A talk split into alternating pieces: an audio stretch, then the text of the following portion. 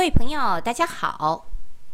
我们每一年都要过很多的节日，那么哪些节日是我们中国的传统节日呢？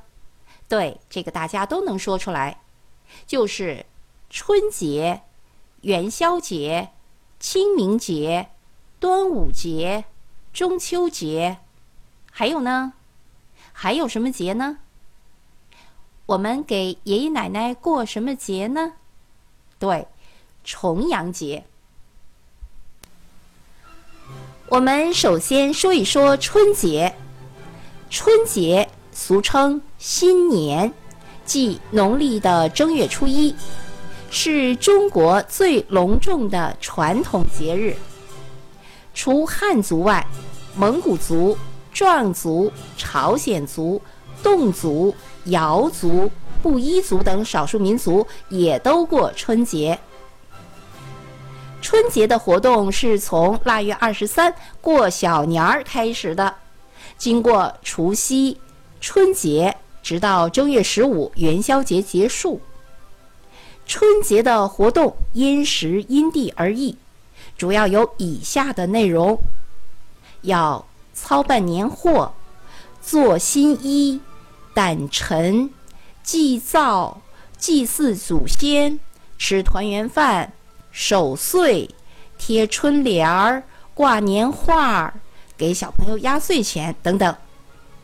节日期间，人们还要互相拜年、放鞭炮、吃年糕、吃饺子、舞狮、扭秧歌儿、观花灯等。除夕之夜就是我们常说的大年三十儿。家家都要团聚吃团圆饭，然后再看看央视的春晚。北方地区有吃饺子的习俗，寓更岁饺子之意；在南方多吃年糕，象征生活步步高。春节拜年是我国民间的传统习俗，是人们互将走访、祝贺新春佳节、表示辞旧迎新的一种形式。春节马上就要到了，为了感谢各位听友们对本节目的支持，我们特意为您准备了一份年货小心意，赶紧拿起手机下载阿里旗下返利神器一淘 APP。一二三四的一就是一横，淘淘宝的淘，下载一淘 APP，然后呢，请在搜索框中输入本节目专属口令“中国旅游”，记住了吗？我们的口令是“中国旅游”四个字，把中国旅游口令输入后，就能跳出一张八元的购物红包。送给您，略表心意。一淘购车完全同步淘宝、天猫，把想买的年货同步过来，不仅有超低的价格，还能多一份大额返利哦。记住了吗？下载一淘 APP，口令是中国旅游。好了，接下来我们再说一说元宵节。正月十五为每年第一个望月，称为上元节，也称元宵节。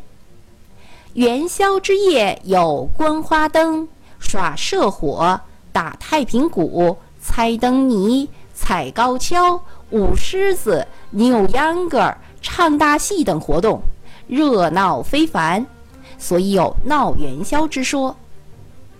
元宵节吃元宵，寄托着人们祈求新的一年圆满甜美的心愿。每到元宵节，很多地方都要举行灯展，展出的彩灯有宫灯、壁灯、人物灯、花卉灯、走马灯、飞禽走兽灯和各种玩具灯。在我国北方寒冷的地方，人们还制作出千姿百态的冰灯，给元宵节的夜晚增添了新的光彩。中国的第三个传统节日就是清明节。清明节又称踏青节，是汉族民间传统节日，流行于全国各地。除汉族外，彝族、壮族、满族、侗族、瑶族、白族等都过清明节。清明节一般是在农历的三月，即公历的四月五日前后。清明是二十四节气之一，由于它在一年的季节变化当中占有特殊的地位，加之又有古代的寒食、上巳等节日风俗融入其中，所以清明节就成为一个重要的传统节日。清明节的习俗活动主要有扫墓、插柳、踏青、放风筝、荡秋千等。其中，扫墓在秦朝以前就有了，到了唐朝成为约定的习俗，宋代得到沿袭，一直延续至今。踏青又叫春游，起源于唐代，宋代以后盛行不衰。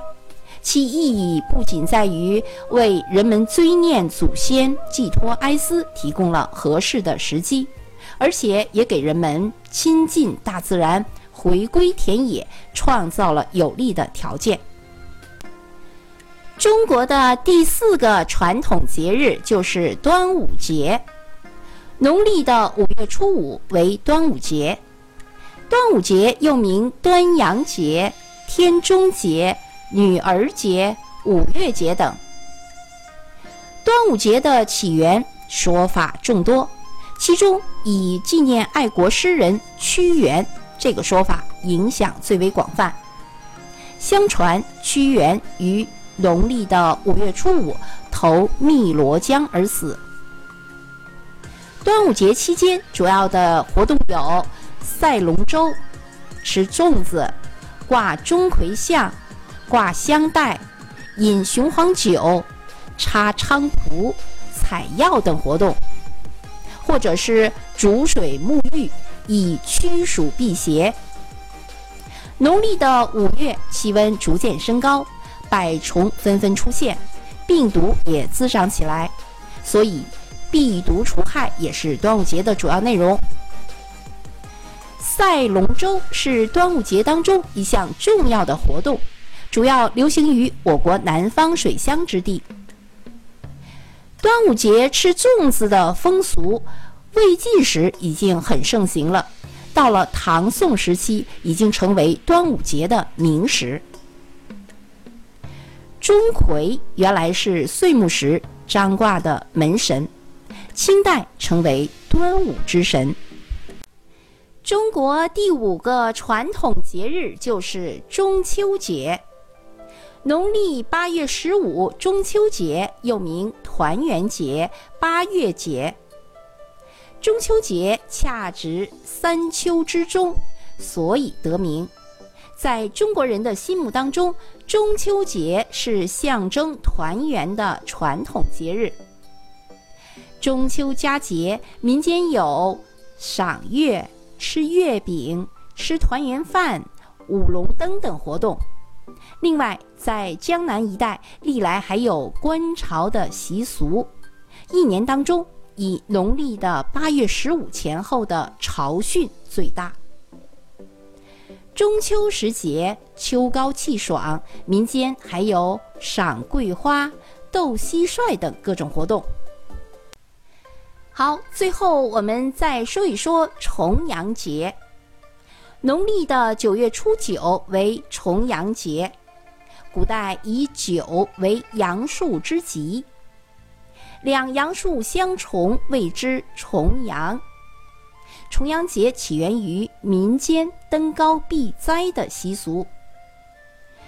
重阳节的习俗主要有登高、插茱萸、饮菊花酒、吃重阳糕、吃蟹赏菊，就是吃螃蟹赏菊花。九九重阳又与九九谐音，有祝愿长久长寿的含义。所以在一九八九年，我国就把每年的重阳节定为老人节，成为尊老、爱老、敬老、助老的节日，赋予了传统节日时代的新意。好，各位朋友，中国的主要传统节日就为您介绍到这里。